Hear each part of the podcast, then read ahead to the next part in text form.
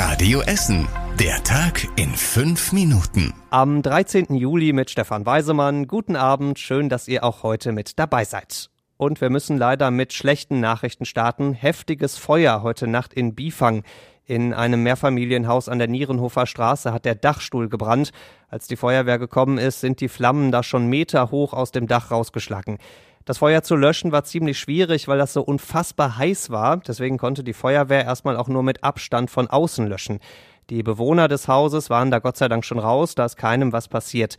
Das Feuer an sich also schlimm, aber es geht noch schlimmer, denn der Mieter der Wohnung im Dach soll das Haus in Bifang selbst angezündet haben.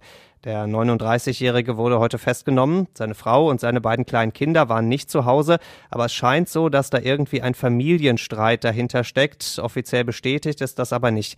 Das Haus an der Nierenhofer Straße ist erstmal unbewohnbar. Der Dachstuhl ist ausgebrannt, im Keller steht das Löschwasser und die Nierenhofer Straße selbst bleibt erstmal auf unbestimmte Zeit gesperrt, so lange bis klar ist, dass keine Teile von dem Brandhaus in Bifang mehr auf die Straße fallen können.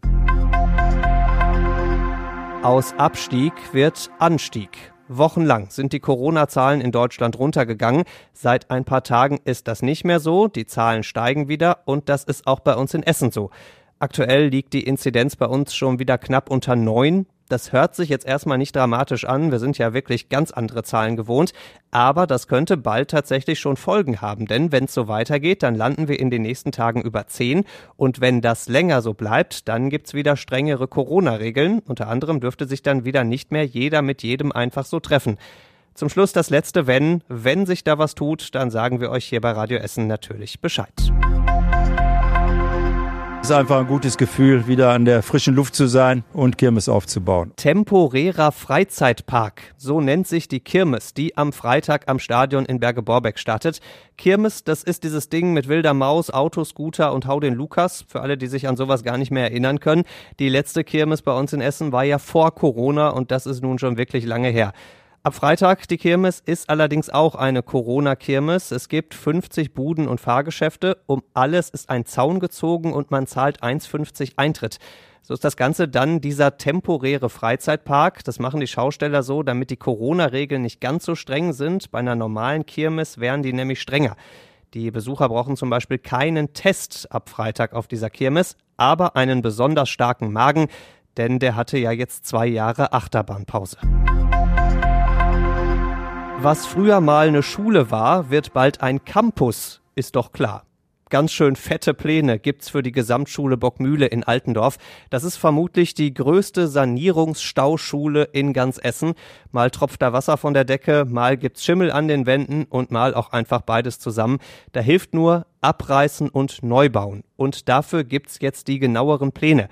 Die neuen Gebäude für die Bockmühle sollen ganz viel Glas, ganz viel Holz und auch ganz viel Grün bekommen. Dazu kommen fünf neue Sporthallen mit einer wirklich coolen Idee, denn auf dem Dach der Hallen wird ein Sportplatz gebaut. Aus einem einfachen Schulhof in Altendorf soll dann ein neuer Campus werden und einen großen Park für alle Altendorfer gibt's auch noch obendrauf. Der Bockmühlebau soll fünf Jahre dauern. In der Zeit geht die Schule ganz normal weiter. Die Schüler ziehen dann nach und nach in die neuen Gebäude ein. Wie die aussehen, das könnt ihr euch jetzt schon angucken auf radioessen.de. Je mehr geimpft sind, umso freier werden wir wieder sein, umso freier können wir wieder leben. Bundeskanzlerin Merkel hat heute nochmal alle darum gebeten, sich impfen zu lassen. Und weil ihr Bitten alleine da nicht hilft, sagt sie, am besten in der Familie, mit Freunden oder im Sportverein übers Impfen reden und so dann immer mehr Menschen davon überzeugen. Auch Gesundheitsminister Spahn sagt heute, ohne Impfen kein normales Leben. Wer sich heute nicht impfen lässt, darf sich morgen nicht beschweren, wenn er nicht zur Party eingeladen wird. Um mit der Delta-Variante zurechtzukommen, müssen mindestens 85 bis 90 Prozent der Menschen ab zwölf Jahren geimpft sein, sagen die Politiker. Davon sind wir wirklich noch sehr weit entfernt. Eine Impfpflicht soll es in Deutschland übrigens weiter nicht geben. In Frankreich und Griechenland müssen sich ja jetzt unter anderem die Mitarbeiter in den Krankenhäusern und Altenheimen impfen lassen. Die Bundeskanzlerin sagt heute dazu, so wird man wohl kein Vertrauen in die Impfung gewinnen. Und zum Schluss der Blick aufs Wetter. Morgen geht's mit viel Regen bei uns in Essen weiter. Der Deutsche Wetterdienst in Schür warnt weiter vor heftigem Dauerregen. Da kann so viel runterkommen wie teilweise in einem ganzen Monat. Auch Gewitter sind morgen drin, dazu schwüle 22 Grad. Die nächsten Nachrichten bei uns aus Essen gibt's bei Radio Essen wieder morgen früh ab 6. Bis dahin wünschen wir euch einen schönen und hoffentlich einigermaßen trockenen Abend. Das war der Tag in fünf Minuten. Diesen und alle weiteren Radio Essen Podcasts findet ihr auf radioessen.de und überall da, wo es Podcasts gibt.